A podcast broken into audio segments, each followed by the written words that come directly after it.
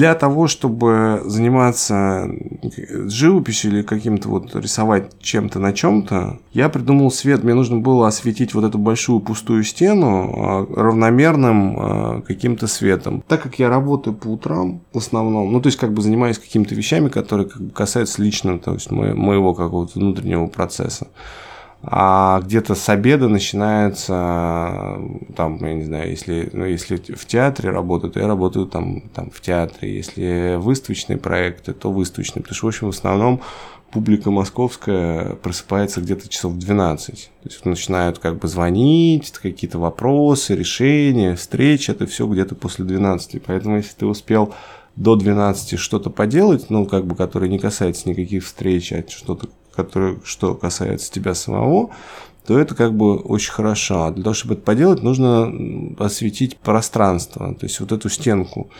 Мой товарищ, там, э, Леша нашел э, свет, лампы, которые максимально приближены к дневному свету. Я закупил и э, сделал самодельные конструкции. То есть купил подрамник сборно-разборной квадратной формы, прикрутил к ним лампы и э, бумагой, ватманом закрыл как бы края. И получилось так, что у меня получилось...